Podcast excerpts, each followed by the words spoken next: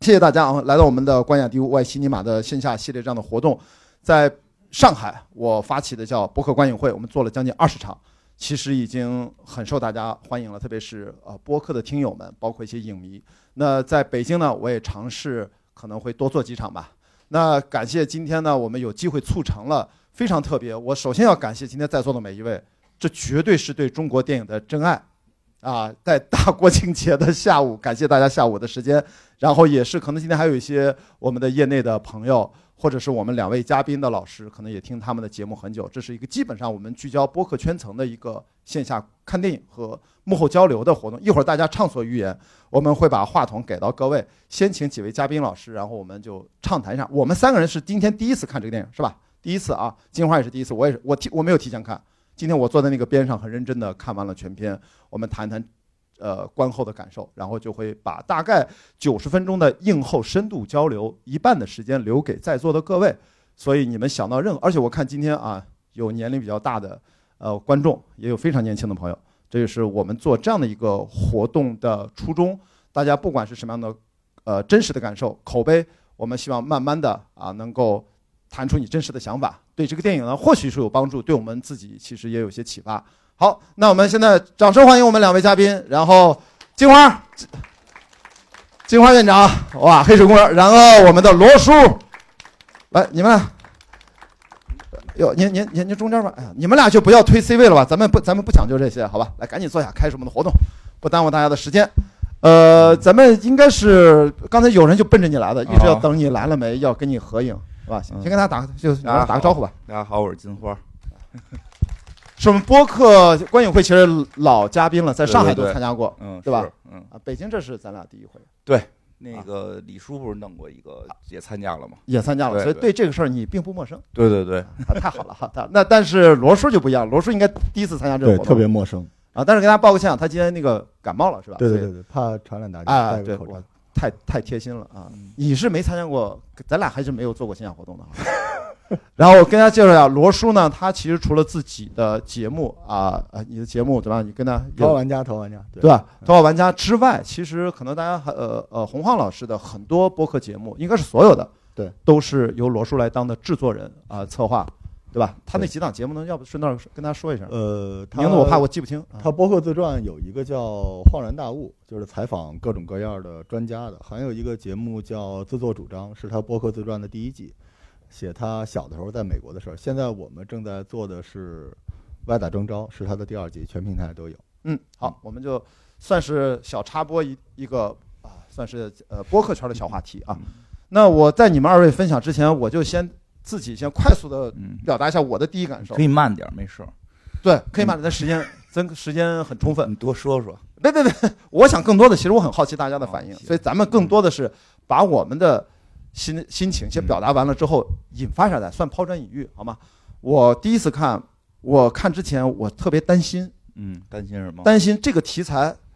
它关于这样的一个呃，怎么说呢，是一个特殊人群，而且要我听说了是要参与。主演的，我当时我是大家可能对我不是那么了解的朋友，我是做电影幕后工作，也应该二十多年了吧。嗯，就是就是我是做制作的，我是知道拍电影的辛苦。一九九八年我进电影学院研究生本科，一直做电影做制片人，这几年没有了，这年最近退居二线。所以我一听这个题材，我就哇，这真的好难拍。一方面是实际操作的问题，嗯，另外一方面就是关于怎么去跟演员建立这样的一个跟镜头之间的关系。导演、主创和其他的职业演员跟他们如何形成配合和互动，如何建立这个信念感和真实感、真情流露，哇，我特别紧张，所以说其实我都有点不太敢看啊，在没时间是一方面，所以说那就直接忙着看吧。但是我看完，我现在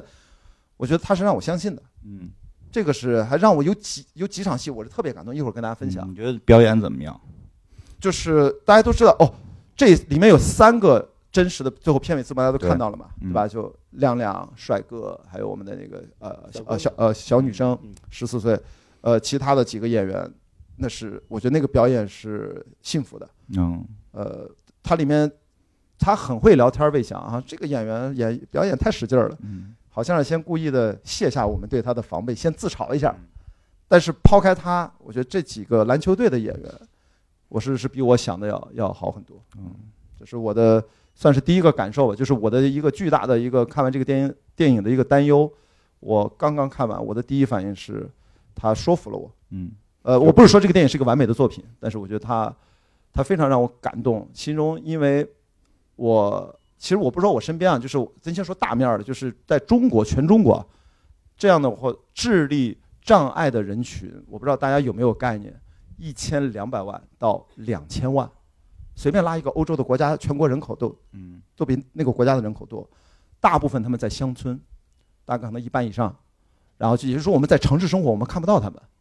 这个智力障碍低下的人群，大概是，呃，刚才我们看到唐氏是一种，唐氏呃唐氏综合症，还有自闭症，还有脑瘫，还有智力发育出现了可能是基因还是遗传的问题，他就呃呃智力过低，大概是这么几类人群，在中国十四亿人口里面，他们占了一千两百万到两千万。关于这个统计数据，我在网上反复查，也没有查到一个特别权威、特别准确的数字。所以我第二天感受就是，我还是还是我不管这个导演创作他的过程是怎样，我没有跟主创聊过啊，没有任何交流。我今天是来盲聊。我会感谢有这样的电影吧，就是它至少不管大家接受多少，由大家自己来讲，至少我们多了一点点机会，其实真实的去了解，对于这样的一个特殊人群的如何跟他们建立信任、建立情感，跟他们去交流。我觉得这可能是大众娱乐电影啊，我还是依依然认为这是个娱乐电影，喜剧它很重要的一个社会性的一个功能。我作为一个从业者，我现在虽然退居二线，但是这不也是在帮着中国电影做一些宣传推广啊？作为一个宣传员的身份。我是觉得我还蛮欣慰的，所以说第一个我就想谈两点，第一个就是我很紧张，我甚至有点担心这个拍砸了是不是会很难看。我也我也相信网上会有很多批评，会觉得这个电影特别假。可能在座的各位都有，咱随便讲，我我我我主持的这个场不会拦着大家说 任何的那个言论上，你们都可以啊，只要礼貌的表达，礼貌的表达啊。第二点就是我我很欣慰，我说有这样的一个题材拍出来，我我觉得我心情还看完了还有点复杂，嗯，我就先说这些，听两位，金花院长，我我觉得片尾的彩蛋吧，算花絮，拍摄花絮确实比较加分儿。这个能看到这些这个残疾朋友来去演这个戏，真的挺不容易的。但是演的挺，我真觉得演的还不错，挺好的。嗯，当然有位你说的是这三位真的真实的对这三位真实的、啊真实的算残疾人朋友对啊，残疾人演员了，这次都是。对对对对，残疾人演他们真的是员真的演的很好，他们本身他们的这个呃先天在这个大脑方面或者基因方面有一些的缺陷，但是还是这么认真的去演。我觉得真的片尾的那个花絮再去应和到对应到片子里边的一些内容，我觉得会加很多分儿，因为他们也在背词儿对啊，对，他们是要这个，经常背不下来。就只是令令我真的很敬佩啊，因为现在背词儿的好像说也不多。哎哎，怎么又突然话锋一转啊？就是开始就一二三四五六七，对，就让我真的觉得，至少这个整个的拍摄团队对于这件事儿真的是很认真的，因为他完全可以不说词儿，他就他也也可以去说一二三四，去给他们去配音，其实是可以完成的，但是也在努力的让他们，其实就回到片子里那个内容，到底是要更多的照顾他们，还是要让他们看起来更像对待正常人那样去对待？到底把他们扔到野球场上去那么打球，到底是对他们是残酷还是残忍，还是对成长所必须对对要面对的当然这个我觉得没有一个答案，对，肯定没有答案。那我觉得现在就是说让他们去野球场上，然后大家就撞他，肯定是不合适的。片子里肯定有某些夸张，当然这个思考确实是存在的。至少像演员这种工作，呃怎么了？哦，哦我们往前坐哦，这样就太黑了是吧？好，没问题。对，像这种你就直接告诉我们。对，啊，至少像是把两边机位帮我调整一下，看一下画面好吗？至少像演员这种工作是能够去实现的，就是还是应该去更怎么说，就是更尊重他们。我觉得这个，呃，因为他有两个演员是自闭症嘛，那个唐氏我不是太了解，然后自闭症我是因为参加过那个帮助自闭症的小朋友画画的一些公益项目的，也是原来在公司的时候公司组织的，然后确实挺令我震惊的。其实他们，嗯、是有些是不一样的，有些确实是可以沟通，就是可以沟通，可以做很多事情，但又跟我们可能还不能达到说完全的让他一个人独自在社会生活。嗯，而且甚至有些自闭症患者有超常的能力，就是说反复的，好像很多地儿说过，像那个电影《雨人》，嗯，对吧对对对对嗯对，啊，正好其实我们最近还那个黑水公园录了雨人，哦，对，我看到你发了，对对对，最近可能也会讲，因为那个我们当时去帮助那个自闭症小朋友画画这个事儿，就是他们有的真的画的非常好，还有人的那个绘画能力和我们所认知的世界都不一样。他可以所有的，就是他他一幅画，他会先画所有的横线，再画所有的竖线。你看我们如果画一个大楼，背后有个云，对吧？我们会把云画出来，前头再挡个大楼，把云擦掉。他不需要，他只需要就是画的时候断开那个楼就可以。哇，就是他们真的很很神奇，很神奇。在这个电影里面，其实我我我不知道我看嗯没过花絮、啊，这本书里面有记载，就是好像是这个小朋友吧，是这个女生，她嗯给主创每一个人都画了画像，啊，对，就是在书的背后这个附录，大家能看到他那个嗯呃铅笔画还是一个线条画啊，对对对，其实还是让这个电影让我们关注到这些人群吧。像刚才那个雅雅迪说的是，其实很多人就是中国有还这个比例还是不少的。对啊，这个不是说指中国啊，因为全世界都是这么个比例，因为它是在人群当中出现这个比例的是几乎差不多的嘛，对吧？其实这是个概率，对，这是个概率问题。其实有的时候我们不太容易在大街上见到他们，并不是他们不存在，而是可能太多时候的一些对他们生活的影响，他们会选择不出去。其实这是一个很关键的问题。其实也让更多的我们看到这些人还在努力。其实，因为我觉得片子里有这种表达吧，就是他表达到那个有一个地下通道，对吧？有人在去投简历，有人在这个这个搬家，这些就明显就是房子被人收走了嘛。呃，其实他们还在努力，我我觉得也挺能鼓励我们的。那个长镜头里面，大家有没有意识到，几乎就是我们现在这个是大城市朋友们其实更能共情的几类对。在现实逆境当中的代表性人群都在。对对对，我他们要自由劳务人员，那个快递员，快递员那个应该是拿的来是他拿了一个以我的经验，得了病，他那，个以我的经验诊断报告，，我以我以我经验的应该是诊断报告，类似于癌症这种，是的，嗯，这些可能都是我们生活中会去遇到的。嗯。嗯，哎，听听听着罗叔陷入了沉思，跟我们分享一下想什么呢？您您这个活动是就是什么都能说，是吧？当然，当然，当然，没事儿，只是我这个录下来了之后，播不播得出去是另外一回事儿。我们前一阵儿在上海，就前两天录那场《坚如磐石》，现场观众太嗨了，我们我跟樊雨茹现场决定这个节目不播了，就这样吧。所以说随便因为我上午刚看完《坚如磐石》啊，对，那不是咱今天聊这片儿啊，咱一会儿可实在是聊不下去了，可以可以不可以聊聊两句《坚如磐石》，没也不是不可以没什么。可聊的。那个，因为我跟雅迪认识时间比较长了，但一直没有好好的做过节目哈。我我的主要身份是一个医生，所以，呃，我我对这个片子，啊，就是既然什么都能聊，就是说我们是什么医生？这个我对你背景我知道，你做投资，但是这个医生是什么哪个科？中西结合的一个科室啊，OK，我也一支科，我也以为是。啊 也没事呃，你说说，呃，医疗很无聊，医疗是冰点。我的节目《头号玩家》是沸点，尽量想点燃别人。但是现实生活中，就是我们研究的是，既然这个人要离开了，我们怎样降低成本去做什么？所以，其实，在我们的世界里面不太容易被激励。但这个片子，我先说一个我自己当时就眼睛就不行了，是那个小姑娘。因为其实我们有一次做义诊，去了一个周边的城市吧，因为大家都是首都圈过去的名医等等之类的。后来给很多人看病，看到最后时刻，因为想跟大家说，这个唐氏是一个，我不知道在座有没有妈妈啊，或者准妈妈，唐氏非常可怕，唐氏是不治的。所以如果你们正在备孕，对不起啊，讲两句医疗科普，呃，这个我们现在做的所有的筛查啊，是很重要的。所有的筛查除了羊穿，其他全是概率筛查。而你们现在看到的唐氏的宝宝，百分之九十五以上都是没有做羊穿，其他的概率都没问题的。这个专业术语解释啊，羊羊水穿刺，对吧？嗯是的这个我怕这个咱还是要，你不能说的太简略啊。就是那个很多医生说可做可不做，然后你身边的很多宝妈说可做可不做的东西，大家要做。但那个是比较痛的啊，是呃，对于妈妈来说，对于妈妈来说是是是一个稍微痛一点的。对，所以所以大家看下来这个片子，我第一感觉就是最后的花絮，我最感动的是那个那个最后的那个月亮的妈妈嗯，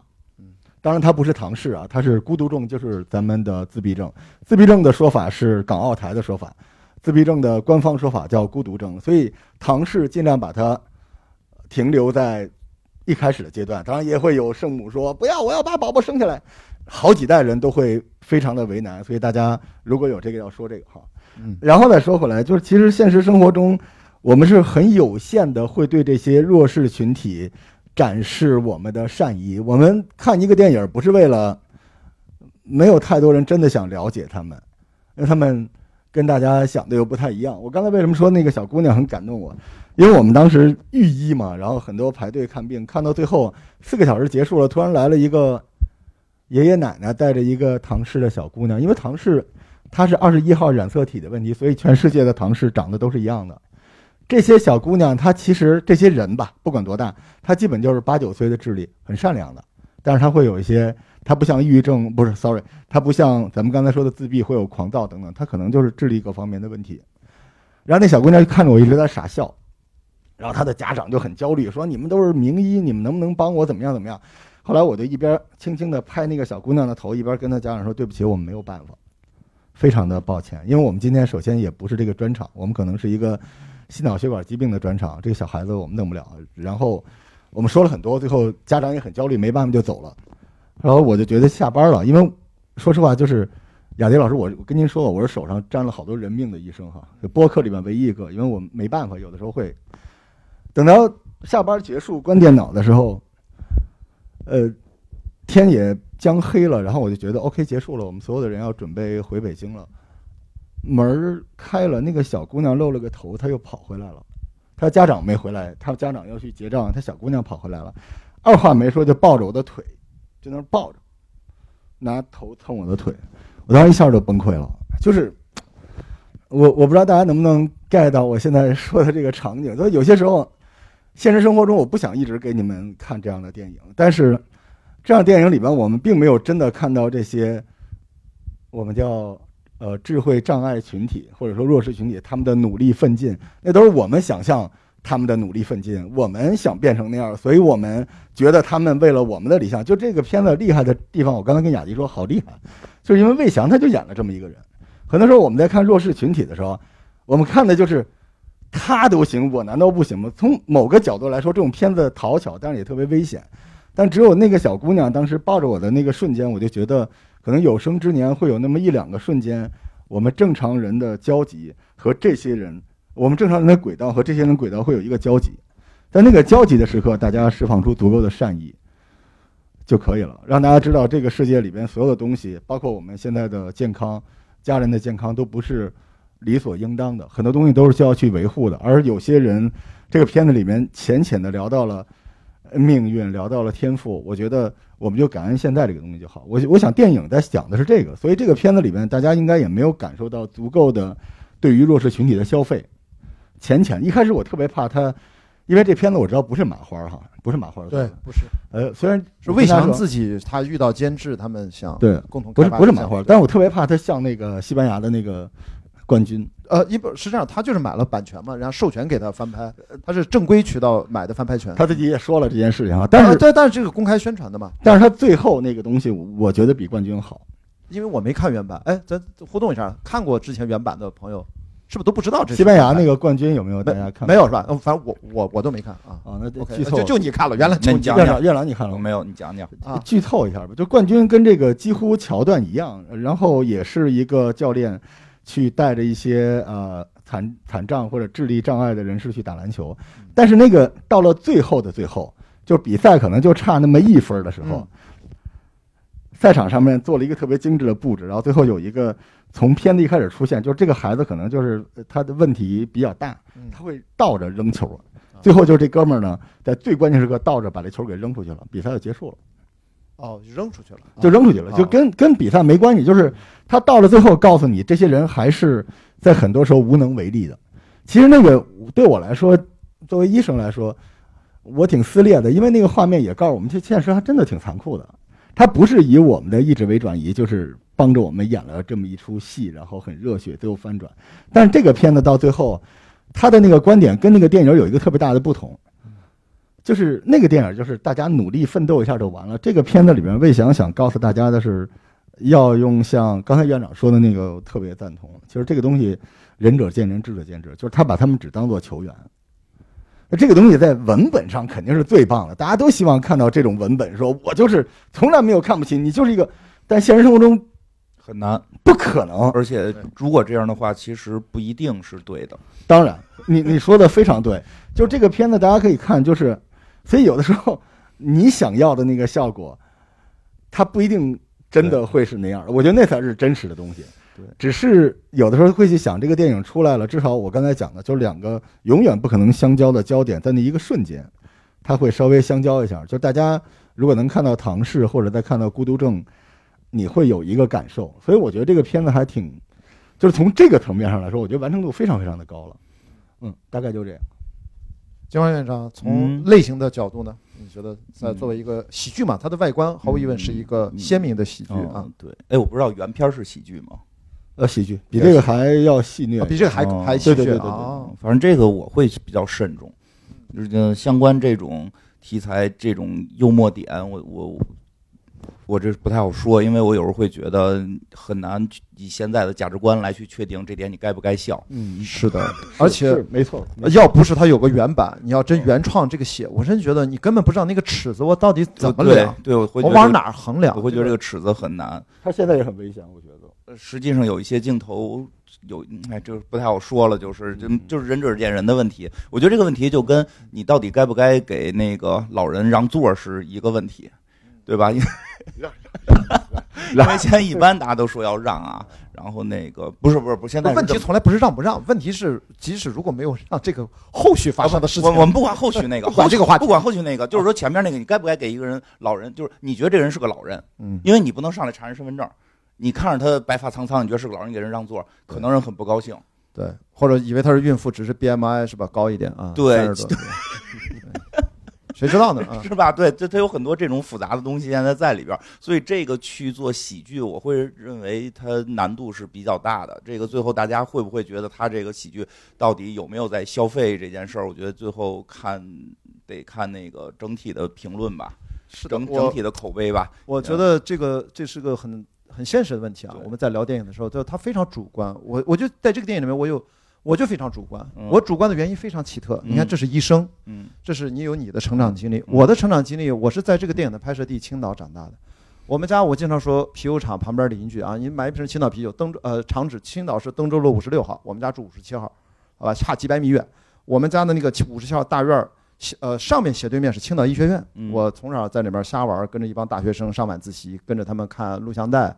然后下面斜对面是青岛盲童学校。嗯，青岛盲童学校就在我很小的时候，我天天上下学，迎面走来的经常都是互相搭着肩，拿着棍儿扫来扫去。我经常去马路对面的盲童学校校园里面去蹭着玩儿，去人家教学楼里面闲转闲转，然后保安经常把我轰出去，然后我经常爬墙还要进。那时候很淘气嘛，所以那个时候就是经常遇到这些盲童，我们就是也会经常就 say hello，玩一玩就聊天。就是我想说的，我成长那个环境就是跟。其实我还是我还是不经意间的，我的回想我很自由，就是能跟他们有简单的交流。嗯，直到我很多年离开青岛，二十多年在北京，然后我记得忘了哪一次，在一个，呃，就啊，可能就我们家小区门口有一个盲人按摩，是有一个新来的师傅，我们就先聊天，因为我的中医按摩嘛，他就我就说起来，我说我青岛盲童学校。哇，他居然我才知道，原来我们家对面这个青岛盲童学校，从给我的按摩师傅嘴里面说是非常有名的一个学校，是按摩，好像他们盲人不是都要去做这个从事这个行业嘛？那好像就是在你的条件特别好，考到那儿，你才有那个机会接受非常正统的、非常系统的教育。所以我就看这个电影，我就觉得一他在我家乡青岛拍的，就是有几刻就最打动我的。不是某个情节，就是一就是两句台词，一个对话，就是他挑选青岛最漂亮的秋天，满眼的金黄色，对吧？然后跟就是他其实试图打造猫头鹰那这样的一个童话公园的那种啊，是让他童话感一点。但是就在它里面，亮亮他就突然看到叶子落了，他就说叶子掉下来了，然后他妈妈就说啊，秋天来了，姐姐，啊姐姐姐妈妈，因为我脑子全是陪着他拍戏的妈妈啊，对不起，应该是他姐，呃，这个呃这个演员叫什么志。王王志对王志多好看，就王志演的蛮好的。就我就那场戏，就说啊叶子落下来了，然后他就说一直陪伴他的说秋天到了。我觉得那一刻，我觉得这个电影是最诗意的那一嗯刻，就是特别触动我。我就突然觉得好像我又回到了家乡啊，就是嗯所以这是我就跟大家讲，每个人的触动点是完全主观的。看一个电影，对反正我觉得他片尾的那个花絮其实也很明确的，我觉得导演也是要加在这儿，其实也是表达他们是善意的。这里边可能会有一些幽默的地方，我觉得如果单拿出来看的话，可能我们会觉得会不会在过界？因为说实话，现在没有界，界是模糊的，是的，每个人的界都不一样。对吧？就像我那个我们的节目，他们都说我们那是量子节目，你不同的人看，他会坍缩成不同的意识形态。你们都聊什么了？不就你们不就聊聊类型片，不就聊聊这个 所有的话题啊恐怖，片啊？所有的话题啊，包括到底我们觉得谁是对谁是错，其实很多时候是观者的心里边的那条线可能都不一样。但是我觉得片尾其实给出来他们是很。呃，怎么讲？就是是充满善意的在做这个电影，让更多的人去关注到这个人群。我相信这个片子后边以后的评论，肯定有人会说到它里边的地方，可能有的会过界，或者觉得是过度的消费，都有可能。但是我觉得至少他提出了我们到底该如何面对这种这个人群的问题。他们，我觉得他片里没有给出极明确的答案。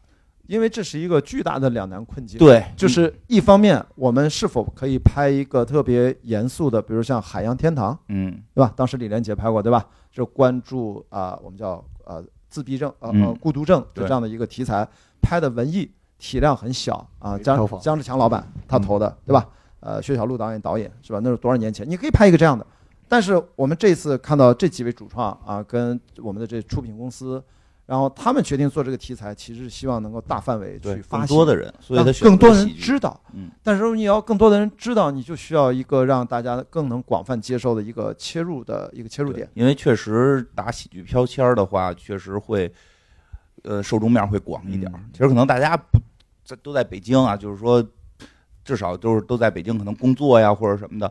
大城市的观影习惯跟三四线城市真的不一样，这个有很大的差别。就三四线城市可能会对喜剧片儿啊这种它的那个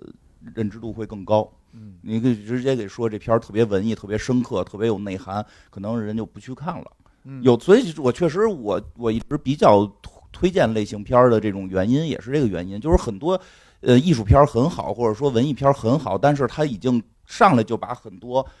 呃人给排除掉了。就是那些人可能就不会走进电影院看，也不会去下载看，甚至可能都不会去听说。然后你所表达的很多含义也非常优秀，但永远是，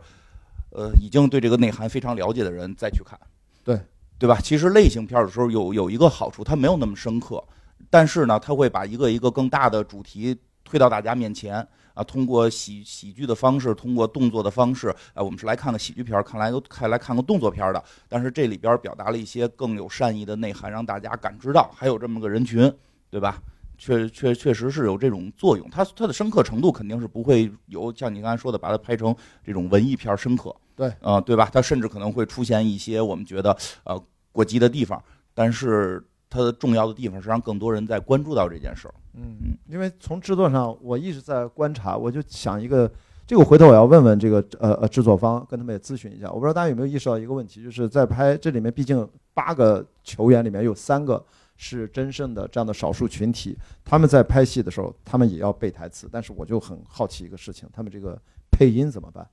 因为大家要知道，这样的主流的娱乐电影，你们看到的所有的台词，理论上从技术流程上都是要后期重新配。那么我就猜，可能涉及到他们的部分。我作为一个制片啊，我就自然的上头了，你知道就是带入我的。我如果是带领这个剧组，跟录音组、跟导演怎么沟通，他可能有几场戏他是符合同期收音效果的，尽量同期收音，嗯，后期让他少去配。他我几乎认为他们仨配不了，因为他怎么去重新对着一个画面再来一遍，我不知道他们会怎么理解这个事情，我没有经历过，所以我猜我们作为一个制片的角度，就尽量保证他们前期拍摄。但是大家知道为什么要重新配呢？因为电影拍摄的时候，比如说那场打野球，那是个户外拍摄，几乎你录下来的声音后期都用不了，因为对白首先要干净。嗯你们咱们在电影院看到的任何的主流娱乐电影，所有的声音都是从无到有，一点一点重新堆上去的。所以每你听到每一种声儿都是单独录制，单独最后把它混音，先用摆放，最后混音。所以我哪怕就这么一个细小的技术问题，当看到这个题材，我脑子里面看到是这个，这怎么解决这个问题？但就目前来看，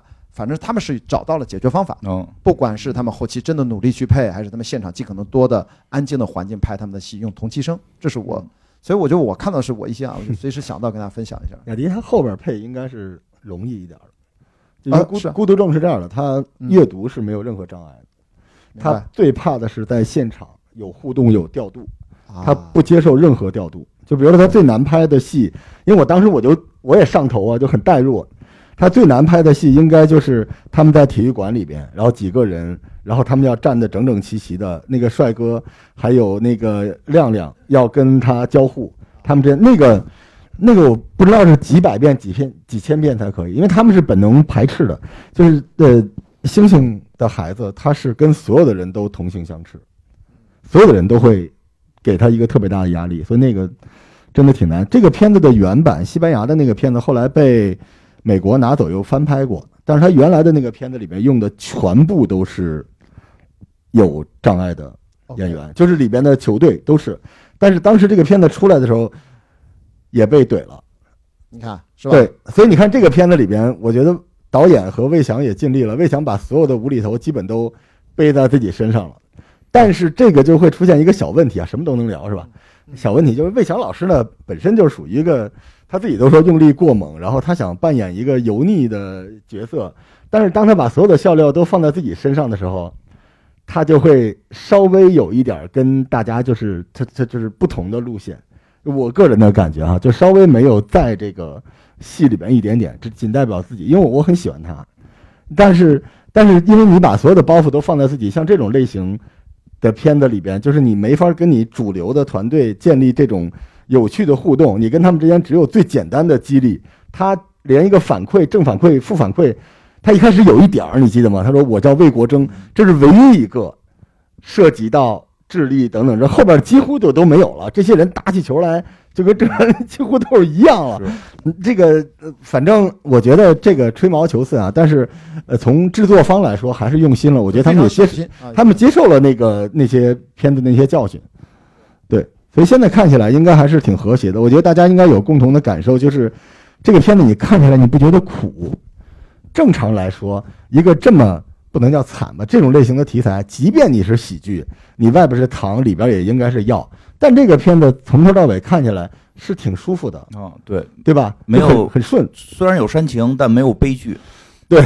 对，而且他那 对他没有强行硬凹喜剧的底色，都是悲剧。啊我我我我很害怕那个，我我是吗？啊，对对对对，他的煽情低于春晚，低于这个高于公司年会，但是在中间儿就还是我就比较舒服。年会都说，我给大家说说一下这个这个其他那几个演员啊，这个五个演员都是职业演员，后来不都打出来了吗？嗯对，他们也用了一种，我不知道大家现在中国电影开始真的较真儿了哈，就是他们有在把他们去下生活体验了一两个月，让他们真的就是在一个关爱这样的一个专业的。呃，哎，这应该叫什么？是一个我不知道是一个学校还是一个什么环？他们真的跟他们一起生活了大概一两个月，最后他们分成 A、B 两组，在两个专业的机构里面去体验生活，然后去挑这些演员，看谁能够跟他们能够更同步，能适合拍这个戏。最后居然是这个另外一边儿 B 好像是已经挑了三个演员，然后这边呢有两个演员也其实已经很像很像了。最后本来这个剧本写的是五个人的球队，嗯还是六个人的球，我忘了。最后就觉得我们哦，他们是几十个演员去培训班，就跟封神一样，你知道吗？就是质子团最后大家就记住于适，你知道吗？或者就那几个殷郊就那几个，他这也是等于他们也是不叫海选，也是几十个人都去体验生活，在两个机构里面，最后这个机构先出来三个是真的很好，嗯，这边又出来两个，最后导演和编剧监制集体决策，就改成了一个八个人的篮球队，就变成现在这样，就是为了，就是的确有几个真的很好很好，这个等于要剧本要重新调了，所以就是说等于要为了把他们迎合，这变成一个三加五的这一个关系，嗯。就现在看上去，我觉得就不没有我我其实你要不让我直接去，我刚才有点忘了，我刚问刚才旁边的朋友我说，哎，第三个是呃帅哥吧？对，是帅哥，我都会忘了到底谁是演员，谁是真的这个少数群体。是。那我觉得他们从这个前期的筹备嗯还是做到了一定功课吧。致敬这些演员嘛，真的不错。是对我我是没我是没想到。啊，嗯，我其实最让我其实算是情感上最触动我的，除了刚才主观代入，我觉得是御史，就那个嗯。小白那场戏，嗯，我觉得是真的那医。生觉得呢？能这么干吗？能这么干吗？就是首先不主张男性肌肉男性减肥皂，不是对对不起啊，不是减啊减小东西。我我这这个事儿，就逼着他去迈过那个坎儿，这个是可以吗？其实我还是个播客嘛，对，从播客的角度上，这是没有任何错误的，但从医疗的角度上，根本是不可能的。啊，对因为确实不建议非专业人士去做心理疏导这种事。你比我说的还专业，这不可能，因为他对就是大家知道，呃，孤独症这个东西，它本身是它有几个特点啊，不给大家搬书本儿。有一个很大的特点就是他的社交能力是没有的，因为他的智商，刚才金院长也说了嗯，但是这是我们播客圈的一个美好的愿望，嗯，所有的孤独症、自闭症，只有百分之二十的人的智力是正常的。那当然里边有来自星星的孩子，但是可能就是万里挑一，百分之八十都是不正常的。当他的知识体系和智力不正常的时候，心理介入有什么用呢？心理介入是建立在大家有共同的认知的基础上去引导你，他都不知道你在说啥，所以那种情况之下，一个医生说啊那个宝宝怎么，没有任何意义，因为他 get 不到。就是正常来说，如果是一个孤独症的患者的话，他如果特别怕那个水的话，他可能就把那个教练给锤死了，嗯嗯，就大杆子直接给锤断了。然后你说小白在那儿，他就再也不要小白了。就正常来说，你你那个时候你跟他说啊，你要救他，没没有可能。但是这个东西理是这样的想化了，啊，我说那块儿理想化了。就是呃，就是打动了我这种啊小白这种不，这是个我我觉得是这样的，就是神经病对吧？这是个电影啊，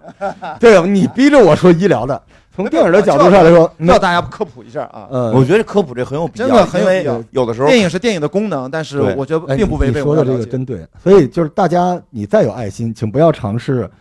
用心理疏导交流的方式去治愈对，孤独症患者。因为我对，因为我经常周围也见到过有这种，就是会说，你看别人家那个就就他就再使点劲，没准就过去了，对吧？可能就就真过去了，就是掰手腕了，那那对非常复杂，那是千万不要通过那个过去了是吗？对，千万不要通过电影去学习任何医疗手段。对对对对，对要相信科学，相信科学。但是那个画面，我觉得是魏翔他尽力想让自己增加一个戏，对，他需要有一个点，就是说他不能完全的无能为力，嗯，他不能，因为现实生活中真实的情况就是，我这么说不好哈，真实情况就一半是自己，一半是爱心，对吧，同学们？我们不能舍己为人，这太难了。但是现实生活中，魏翔也想赢，但同时他也意识到了。那些东西，当然最后片尾说篮球就是快乐，我非常不认同。篮球就是 篮球就是输人，但是篮球是这样的，对我这种打篮球来说就是输赢，但是对不打球的人来说就是快乐，这是真实的生活吧。所以其实他有那个东西，我觉得我能接受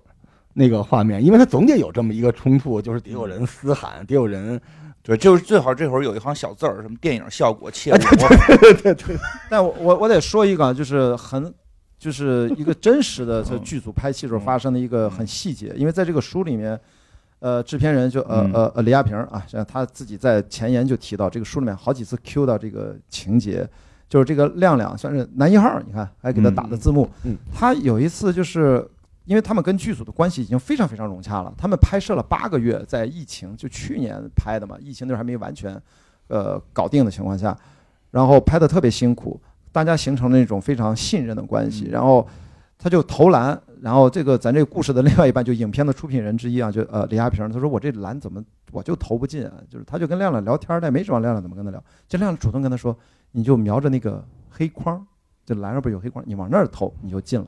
结果李亚平一投还真是哦，嗯你有一个目标点就到那儿，他当时也没想什么，他就回头，因为全程陪伴亮亮拍摄是他妈妈，嗯全我刚才为什么口误嘛，就是因为全程其实是有妈妈，就王志其实是姐嗯姐，其实也是个全程陪伴。嗯然后他就不经意的跟他妈妈讲这个事儿，然后他妈一听，这眼泪就下来了。嗯他说几乎不可能发生的事儿发生了，嗯就是拍这个电影的过程。某种程度上，他当然不是什么科学的疗愈，但是他们都懂谁在关心他们，哦谁每天在照顾他们。对，他会居然跟他产生了，在他妈妈看来几乎不可能的复杂嗯社交和情感表达。嗯，他还能给你完整的讲，你这么投那个地方就能进。这就就是他妈妈就眼泪哗哗流，哇，这是我们一直期待那个神性的时刻哈，对但是不经意就能遇见这种事儿。但是这个主要也是没法把他的病治好。只 只是你长期跟他生活，你跟他更近了，能够去沟通。没有可能。嗯对对我们一般看到这些事情，就是激励一下自己，然后让你心中多一个善念就行了。对，我觉得多点善念很重要。对就是因为确实有很多人他不容易，他很困难，所以我一直在说，还是让大家知道很多事情，包括我们的健康不是理所当然的。提醒大家做阳川哈，不是理所当然的。呃，遇到了这种问题，遇到这些人和事儿的时候，有的时候可以多一点点的善意，嗯甚至啊，跟大家举一个例子，因为我最近狂迷露营，嗯有时候露营营地啊会出现那种你以为的熊孩子，他其实不是，他是猩猩的孩子。你要多少稍微的在你的脑子里面植入这，你也不用每个都问哦啊。，那你刚才说孩子怎么猩猩是天上的那个星星，对对对，我以为你说的是某种哺乳类动物 你你这段还是掐了吧？不 不是你说是不是？我大才反应过来，对你说就是来自天上来自一般他们都你说完整，来自天上星星的孩子，我才能听明白对不。起对不起。这博大精深的中文，别闹。孤独症的小孩儿，他本身很多都伴随着躁狂症，然后他的家庭里边，他的母亲百分之八十以上是抑郁症，哦，天所以就是我们看这个片子，我们也要向这些母亲致敬。这些孩子其实没有那么难，因为他的命运不在他的手里边，但是坚持。包括唐氏的那些母亲吧，虽然我建议唐筛，但是那些人是更不容易的。所以有些时候你对这些孩子好，他不知道，但是你可以给他的家人，如果有这个机会行个方便的话，就是善莫大焉了。嗯，对我看那些数据说，的确是像这样的长期陪伴，呃，百分之八十是妈妈，这个就是而且很还是很贵，没有医保。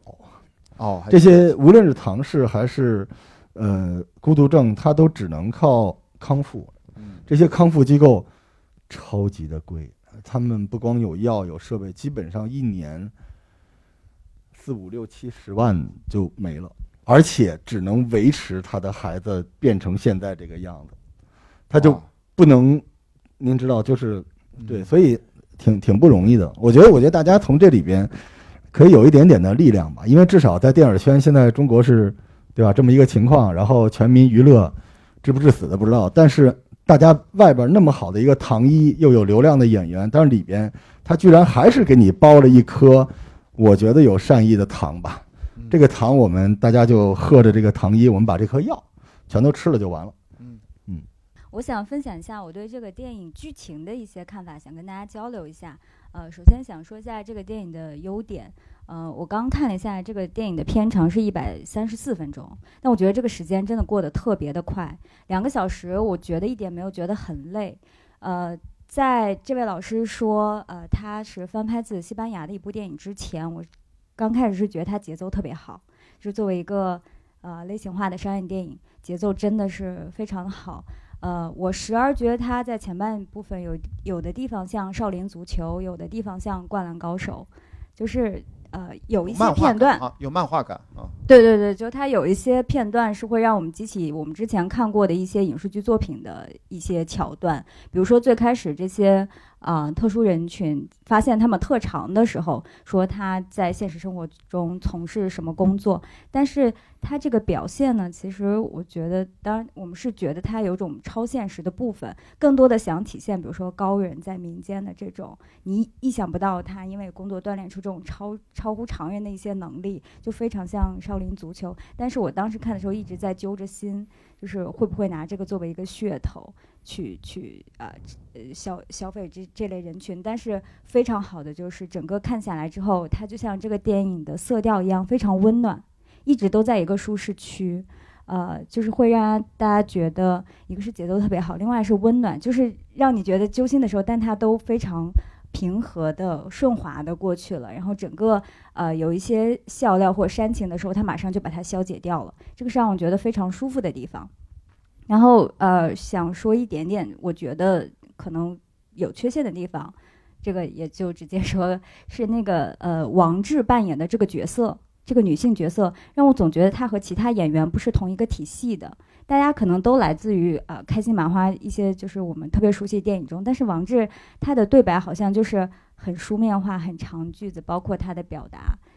也可能是因为他的那个角色设定是他也没有过多接触社会，一直在这样一个机构中，但是他的呃一些在特别激烈桥段的争吵的这个戏份中，还要在最后的。呃给他颁奖的环节中说我们不关心你是否获得成功，就类似于这样的台词。有点对对对？是是会让觉得这个角色，嗯，有好几次都得扶额，就是，就是就是这个可能是在角色设定中会让人不停出戏的一个点，包括里边很多演员都感觉东北腔很重，还有一个于洋吧，辽宁台主持人啊、对，只有王志在其中是游离在这个这这个这个大家之外的这样一个感觉，对，还有就是这个机构，这个机构是由两个人运营的一个一个呃关爱特殊群体的这样一个家庭，它里边包含了各种设施，还有经常看起来好像有会做各种手办，确实也是一个超现实的童话童话场景的存在，会让人觉得就是这颗糖有点过于甜了，所以我看这个最后我看账面才亏几千块钱，所以亏有点我看少了。所以我看这个电影流泪的时候是在花絮的部分，就是一下子抽离出来，让你看到真实的情况是什么样的。那些呃美化的灯光啊，就柔焦那些画面都没有的时候，会觉得特别的动人。那个导演说他铁骨铮铮的汉子流下眼泪，你就会觉得这个真实的部分特别打动人，就会和原片反而会形成反差。这个我不知道他会会算作优点还是缺点，但我刚才看了一眼豆瓣，现在评分七点二，出开分了，还还蛮不错的。啊，今天上午刚开分，据说是，嗯，嗯嗯，还挺好的。你你这个点跟金花院长还挺像的，就是你刚才不是说看到片尾花絮，片尾加分比较多。就是这两者的对比啊，一个是对童话般不过他刚才说那个就是有没有这种组织，你知道吗？有有有，大家是准备办理这种组织吗？哦，有点失实，呃就就是不看起来不太就是现在这个这种类型的组织呢，它是挂靠在呃卫健委下边儿，然后但是一半呢是归民政部管，然后这种组织呢其实也可以跟街道联办，然后政府给的一个好处就是免房租，到日常的这个运营费用是由第三方来资助的，然后入驻这种组织呢，它不是福利院。首先，大家知道这不是福利院。你记不记得它里面有一个话题，就是谁谁谁，我也曾经把他送出去，后来又回来。这种组织是要交钱的，就是你要，它有点像养老那种有偿机构。这种组织北京就幼儿园差不多也得交个学费，类似对对对，他要他要交钱，但是这里边这个你交的钱基本上占你日常费用的百分之三十到五十。就靠这钱是运营不下去的。对他，你看他为什么说亏那个几千块钱？我不知道我眼神好不好，我看到他好像就是一个 action 一个 action。那如果那样的话，他当时亏那几千块钱，应该就是一个项目，对这个打篮球赛这个项目亏钱了啊，他其实真的，你看他一说参加一个比赛七八万，我都惊了当时。而且还有一个，大家有没有关注哈？就是这个算说多了吗？不算啊，这个这个呃这电影儿这是啊，私立学校，国家是会要求他们必须要办一些民办的呃办公立的服务性机构的。所以大家看到为什么这个片子里边总有一个校长，就是实际上他这个应该是挂靠在某一个很厉害的民营的私立学校下边的，这个可以减免税款，也可以干这些事情。因为它是算公益慈善的一部分，所以就一部分抵税可以抵税。国家原来想说，你索性你也要洗这个钱，还不如你就踏踏实实的办这个东西，叫 是吧？这个发言。避税，哦，对不起，呃反正你也要合理的避税，你不如 再合理的做点善事。但实际上，我还是这么说哈，就是人家就是做了，对吧？我们口诛笔伐可以，但我们对于这帮人什么都没做，只要做了的，我们就是支持的。只不过就是说，因为对呃最近几年的很多情况，无论是幼儿园呀、呃养老机构啊，包括我们刚才看的这种类型的服务机构，其实都在裁减、在缩短。然后这里边就有很多原来的固定工资的人就变成了志愿者，所以这个东西，如果大家有机会啊，我向各位致敬每一个曾经从事弱势群体养老或者什么之类的志愿者，大家可以去试一试，这个是好事儿，大家都可以去参与一下，好吧？嗯，大概这样。我最后想说一个，就是呃，给一个小的建议，就是能不能给各位老师补一个面光？刚才就本来老师们穿的颜色就深，坐在后边黑不隆咚的，实在看不清脸，只，能看清关雅迪老师的白框眼镜哇，这是 这有机是个优势会想。多看看老师们啊。我你你还特别黑，你还今天戴一个黑口罩，这个我们以后啊，我们加一个灯就行了啊。现在我们这个项目在勉力维持啊，不赔就不错了啊，也是没有人同样给的情况。也没有人给捐款。对我们感谢两位志愿者来帮忙，就是真的也就这样谢。谢志谢谢也感谢各位啊，感谢各位才对你找你啊其他其他找找校长打球去。啊。咱呃给这个男生啊，中间这男生啊，咱咱女生多发言啊，这不看男生今天特别主动啊。呃，三位老师好，其实啊，呃，其实我也是在北京做一个小的播客，所以我也是来，呃，在观影的同时，也是来学习线下活动经验的。但是我听到刚才关老师说，现在也勉力维持，所以这个经验可能，也不没没啥用啊，没啥啊，用。对对，就是更不适用于我啊。啊呃，所以呃，说回这个电影，其实我对于这个电影的一个比较触动我的点比较奇怪，然后是在那两个队员去买冰淇淋的时候，然后在最后唱听我说谢谢你，这个时候旁边呃围观的群众回头的那个那一刻，我会比较触动我，然后我自己带入的是那帮回头的呃呃群众。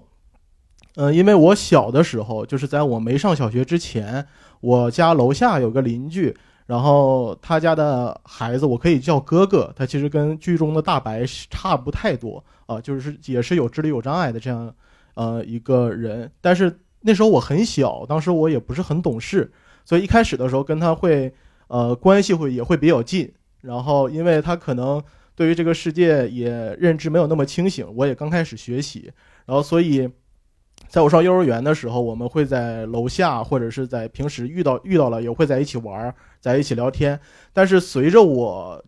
慢慢上学，上了小学，到了对长大了，到了五六年级的时候，我会发现我跟他的距离有点越来越不好掌控了。就是我对于这个世界开始有一点点清晰的认识，或者开始梳理有条理的时候，我会发现他会，他还在沉留在停留在我小的时候记忆里的那个形象啊。但是我当时也确实也呃不太了解，说这帮就是就是智力障碍这样一个病症究竟是什么样子的，或者有这样的一群人，我只是会觉得他跟我有点不太一样啊。所以后来呃，当然后来也下面这家邻居也搬走了，然后也再也没有见过。但是当我看到现在的这个，就是看到这部电影的时候，我会回想，我会想到说，如果我现在再遇到他的话，我会以一个什么样的距离去跟他进行社交或者一个交流？但就是想了这么多，然后听了之前的这些发言，我确实也没有一个更好的办法。那在我眼里的话，可能我会跟那帮在肯德基吃饭回头听看他们唱听我说谢谢你的那帮人是一样的，就是。我虽然知道他们可能有这样一些病症或者是一些问题，但是，呃，我也想去施善，就是施舍一些善意，但是我没有一个好的方式，并且在我，呃，设身对设身处地碰到他们的时候，我实在掌握不好，我应该以一个怎样的距离、怎样的方式去来施舍出出，就是或者给出我这样的一个自然的表达应该是怎样的，是吧？啊，对我，所以在这一点的话，这个剧情里面是让我有一点点触动的。我可能会陷入当时那样同样的群众里面的一个迷茫当中，嗯。我可能不知道他们在干什么，或者是在我事后回想起来的时候，可能有这样的问题，但是也只能是有一种遗憾吧，可能是这样一个感觉。谢谢，我觉得他蛮蛮诚实的，跟我一样，我也觉得，其实我也我也没有答案，也一会儿我觉得是这样讨论。我觉得他刚才说的那个桥段确实还挺有意思的，而且我觉得那一部分是值得我们可能作为距离这类人群还说实话不近，对对吧？我们不近嗯，那我们该做的是什么？我觉得这个片儿里边这一点，如果细去讲的话，就这个桥段是挺重要的，因为。你看，就是那个一个小姑娘，就是去看到了有这个智力障碍的朋友，她把冰激凌给他们了。其实这是一个善举，当然她是她让她男朋友去的了。然后里边调侃了一些两性的这个话题，但是这个不重要，就是她让她男朋友去的。然后呢，就给她唱歌了嘛。其实因为男朋友是调侃了一下，你也不说个谢谢，就是他还是男朋友往多推了那么一下，对吧？呃，当然，我觉得她男朋友的这个调侃不过激，嗯，嗯这个是不过激的，对吧？就是你你应该说声谢谢。但是他们会不会说不知道，但是作为这个不是那么了解的人，就是也没有对他很很生气，说你怎么不说谢谢？其实是有一些开玩笑的引导，然后人家就说要说谢谢了嘛，但然后但我会有个不同的看法，嗯我会觉得，你想想，你发起这个动作的时候，比如说我们遇到一个街头艺人吧，嗯难道因为我很多次嗯在国内国外，我都给那街头艺人，他是不管是表什么才艺、唱歌还是什么，或者说他哪怕就是一个乞讨者，当你嗯给他的时候，我内心我不会抱着一个，是你不你你可以就是说你要还得说个谢谢我，所以我觉得他有点不抱着戏谑啊，但是抱着的人错了嘛？嗯，那么多人看见了，没有人去给冰激凌，嗯他去了。然后他想要一个谢谢，而且不是说你不给我就跟我就退回来。啊，我觉得这个例子举得好好微妙，因为对就是内心我我是觉得他是应该得到感谢，但是你别忘了你的这个举止的对象是一个能跟你正常交流的对象嘛，对不对？但是这个人他没有过激，而且他是在往前走了一步善善意的一步一步的，对吧？因为他在比被他女朋友推了一下对，是他女朋友推了一下吧，因为可能有人就推了也不去，啊，对吧？有人推了也不去，他至少是往前走了一步，走的不多，嗯对吧？但是他是往前走了一步，然后这两个人其实也很好的反馈了谢谢，但是他们的表达方式就是来唱歌。其实最有意思，我觉得在后边儿，就是当唱了歌，对他表达了谢意。因为他前头到底说要个谢谢什么的，这个其实是周围人没听见的，周围人听到的只是开始对他唱歌了。其实周围人知道，那一定你要知道一件事儿，就是他这两个人要对这个男士去唱一个谢谢你的这个歌，就证明这个男士帮助他们了。但大家投来的眼光是有一点点的，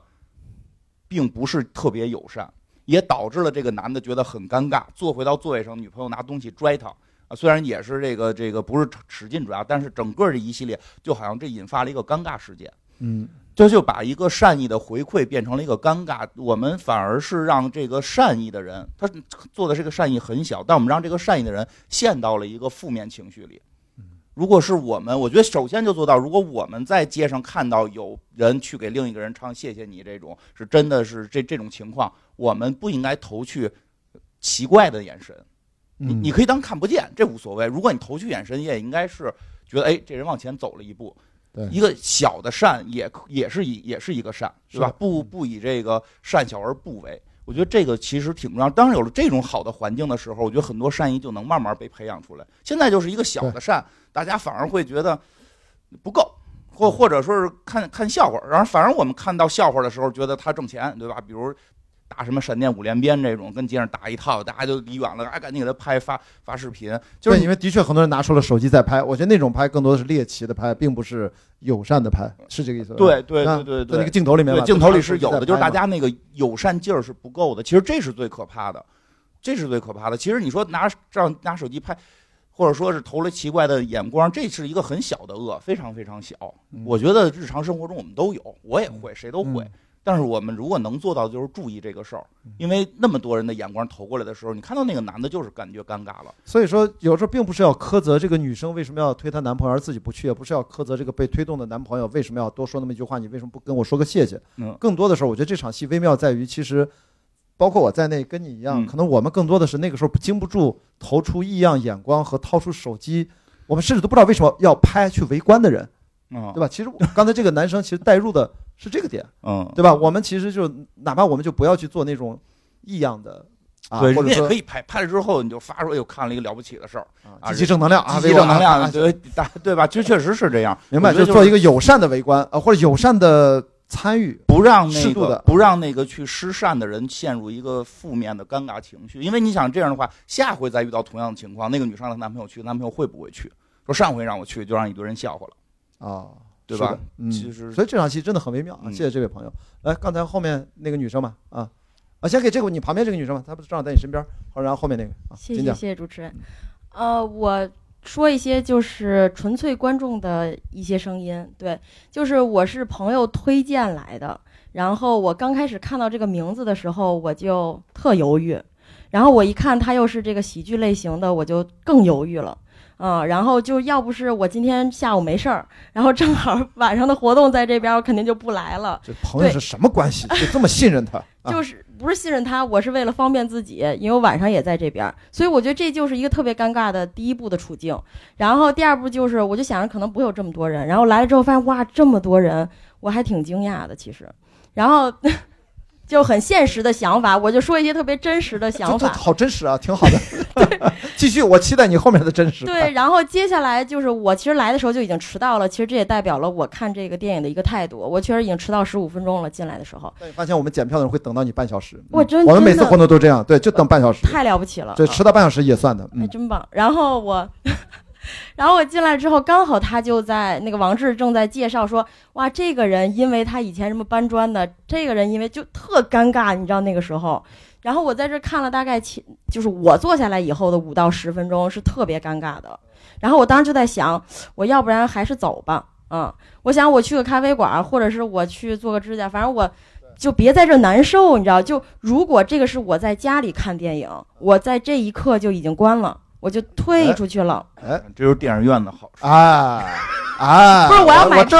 买票对你不走，对，但我买票也走过，对，啊所以我就觉得嗯真是挺难的，就是真的是挺难。但是我看到后面确实很感动。就我说前面这些意的都是因为我后面看到后面真的很感动，然后他很多地方非常触动我，我就会觉得前面的那个部分更讽刺。对我就会觉得特别可惜吧，就是我我也不知道，因为我也不是从业人员，我不知道他前面用什么方法能留住我。但是我刚才就感谢我的朋友，我说你真的推荐了我一个特别好的电影，因为他之前还推荐我看麻花的一个什么交换人生吧，还有查二中，我都退出了，对我都看了十分钟中途，退走了哦。我实在是坚持不下去，不是我没今年今年春节档的，嗯，对，真太烂了，就我说实话，真太烂了。然后那也是票房最后一个，也还好啊。对我，所以我这次还信任他，我真了不起。然后啊，我跟你说了，他到底是你什么关系？你这你们俩这不是我是个人原因嘛，我说啊我是为了自己啊。然后这个是真的觉得很感动到后面，而且我觉得他很多心理和人性的处理非常的细腻。然后他的那个张力和他们说的台词，我觉得都是有心理，因为我是做心理学的，啊，我是心理咨询师，所以他的是有心理的背景的，所以我觉得做的真的很好。然后我就觉得吧，然后他就跟我说，哎，如果你真的觉得好，你就推荐你的朋友，或者你给这个做一做，因为说这个票房特别差，说第一天排片只有三点三，然后哦，是这样。哦我对对看这个呢。我还他说刚好赶到国庆档，排片率特别低，第一天他说正常推都能推到百分之二十，但只给了三点三，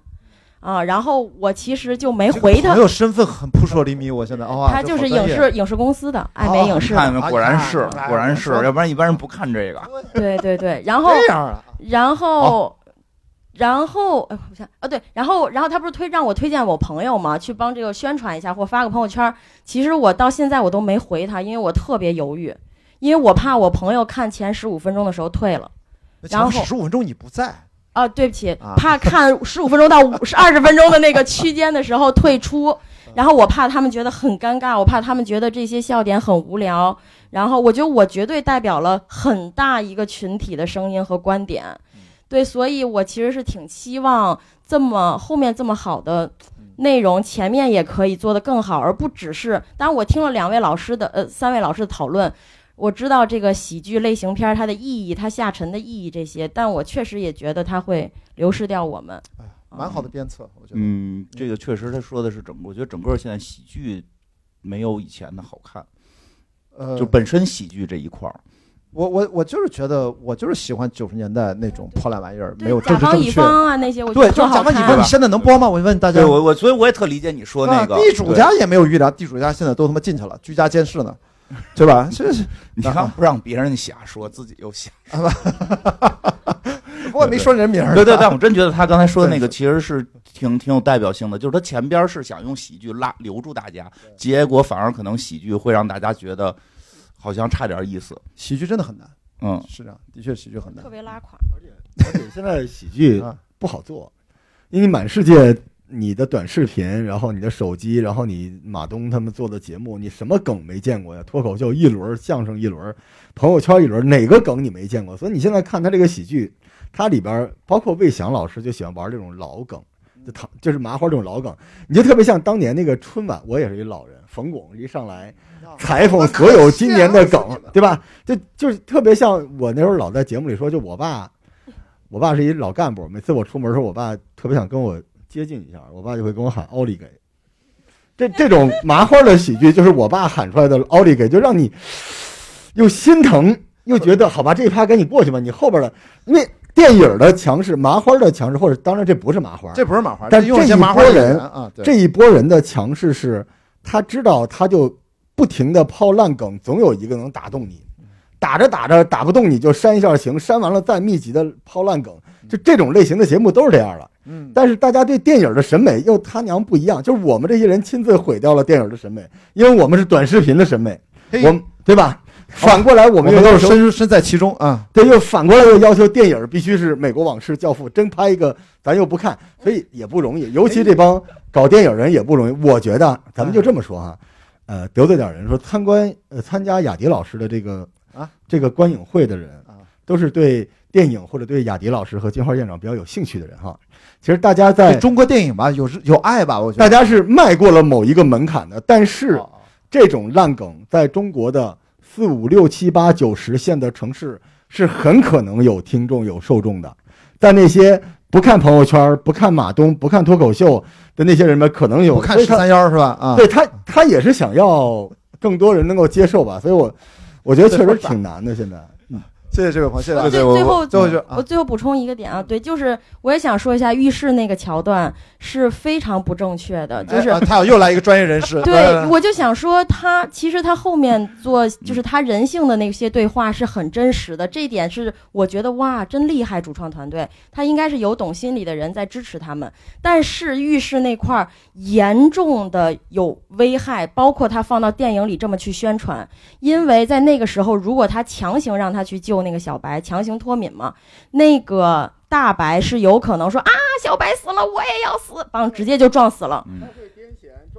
对，他会，他会当时立马进入那个，一个应激状态。对对，直接应激，然后会直接声嘶力竭，然后会非常非常非常危险。所以这个是我觉得这个电影里，哎，就我没有办法，我就觉得特蛋算是一个硬特 bug，蛋疼，对，特嗯蛋疼，因为我觉得肯定很多人觉得，哇，真好，因为他确实有触动人的部分。嗯，哦，对听出来我都听出你的纠结哦了，啊我我是这样就，我觉得，我觉得纠结这趴归我啊，蛋疼这趴归你哈。我觉得他嗯意思是通过你的这个影响力，让更多的创作团队在创作剧本初期，请到像他这样的专业人士。呃，对我跟我那个朋友说了，我这个意见说你们有我觉得蛮蛮诚恳真的这不开玩笑。然后你觉得啊好的那段，其实我还是希望能改掉、剔嗯掉，因为他那个部分真的很危险。我怕很多，特别是下沉城市的，他就学习，他其实是伤，他其实不是伤大白，是这个主人公他很危险，因为他就直接制造人命了。啊，嗯明，白对他没有办法保护自己，他对这种大爱是很危险的。我们最后不到十分钟的时间，我们必须在几分钟。那最后一位吧，好吧，简短结说，好吗？还有姑娘吗？怎怎怎么又姑娘啊？给后面那个女生，我刚才给后面那个女生，她刚才举手了，对，咱们就简短一点哈，一会儿还抽奖啊。啊，好，谢谢老师。是这样，就是在坐下看这个电影之前呢，可能我对这个电影电影只有一点点的了解，是因为我们可能国庆节前跟同事商量这个国庆节的观影计划的时候，嗯、哦，没有人你也是青岛人啊，对，就是、啊，我一听就听出来了，好了，对啊对 OK OK，对对对，确实是这样。就是我们嗯、可能没有人想要去看这个电影，但是可能我是在座的唯一一个对这个电影稍微有一点期待的人，是因为这个电影的片名，嗯、就觉得好像也没那么热血沸腾，这个名字起的就特别的二次元或者中二，会让人觉得这个电影的内容可能是像我以前看的那些日剧什么。无法成为野兽的我们，或者是逃避可耻但有用这种这种类型的题材，但后来发现它是跟这个嗯算是一种竞技体育，跟篮球有关系的话，我就觉得这个内容其实比较的割裂，对我来说有点矛盾。呃，但是真的看这个内容的话，包括这个嗯看这个电影的过程中，其实我一直是在不断的从剧情当中被拉出来，然后陷入一种矛盾当中。就就我觉得这个我不知道是不是刻意的，还是我之前的这个关联性太强。我总觉得里面我不断的看到这个，嗯、就是像《灌篮高手》里面这个什么底线救救球啊，包括他呃为了撞出球场外啊，包括说后面出现了那个《马戏之王》里面的那个配乐，就是两个电影之间的这个角色设定差不多的这种，就是嗯，反而去贴近这些同类型的电影，会让我觉得我没有办法真正的进入到这个电影剧情的。本身当中去，让我觉得这是有一点可惜的地方，就是那那些电影可能有让人会想要去借鉴、想要去致敬的片段，但这部电影这样去做了之后，嗯，能给后面的其他的电影留下什么内容？嗯，再一个是后来这不听到大家说说这是一个翻拍电影的话，其实让我对这个电影又有了一点期待，是因为我可能之前像。呃，金老师说的就是，嗯，对于这种喜剧电影，现在越来越难找到会觉得真的好笑的电影。包括我在家里可能看电影去翻那个喜剧的片单，我很难找到一个自己真的能完整看完的。但是最近进电影院反而有几部翻拍电影，我觉得翻拍的很好。比如说像，呃，那个原作叫什么《盗钥匙的人》，呃，刘德华参演的那个那个电影，呃，包括像之前呃魏翔老师演的那个，呃，这个杀手不太冷静。这个是让我真的在电影院里，我觉得过了一个非常放松，真的能笑出来的那么两个小时，让我觉得这个电影，我不去看这个电影的意义本身，但是我真的花这个票钱，我觉得放松了。所以这个电影翻拍可能，嗯、其实我能希望这个电影可能更强喜剧一点，让人对于这个特殊人群的这个关注度能更少一点，就是让我真的不要是怀着一个我进来要哭了，我要很沉重的过完这两个小时来看这个电影的话，我觉得可能会更好。嗯有什么补充？谢谢。金辉，嗯，嗯，没有，就是大家各有各的需求，对吧？因为这个这位听这位观众其实就是希望看到更放松的电影，对，所以看看吧。我觉得以后确实电影的时候，如果能做的类型化更多，其实会更好。现在我们会发现，确实很多东西就是往喜剧上靠，为了票房嘛，对吧？反正今天啊，我们呃，最后我们刚才在您发言的时候，抱歉，我默默的发了一轮奖，然后这个十六个解压球就发出去了。现在啊，公平一点，四本书，我现在发一个，呃，最后一第二轮的奖品，四四本，三本了没有？呃，我这还一本呢，我这这本在我这儿啊，四本，好，四个红包，然后呢，四块钱，然后输简简简单吧，反正大家都知道。好，来拼手速啊，三二一。发出去了，好，看看一会儿大家凭着截图跟我们两位志愿者，咱们在门口领那球吧，好吧？好，瞬间就完了。这四位朋友，我们来来来祝贺一下。哦，还是有一个五人啊，我是建议还是有好多位五人来了啊，赵雨辰啊，WD，还有 Pierre 什么 Rick。好，那我们最后感谢啊，大家一直留到现在，因为真的十一的国庆假期，大家能把下午的四个小时时间给到彼此，在这个影院里面一百人，然后。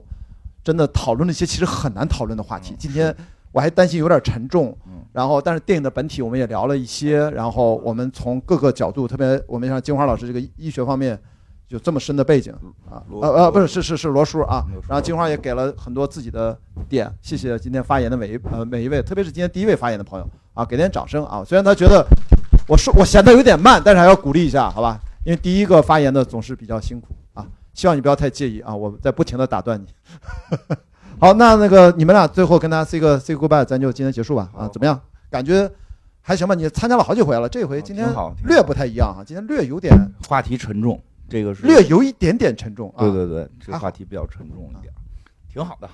罗叔呢？快说挺好啊，挺挺好的。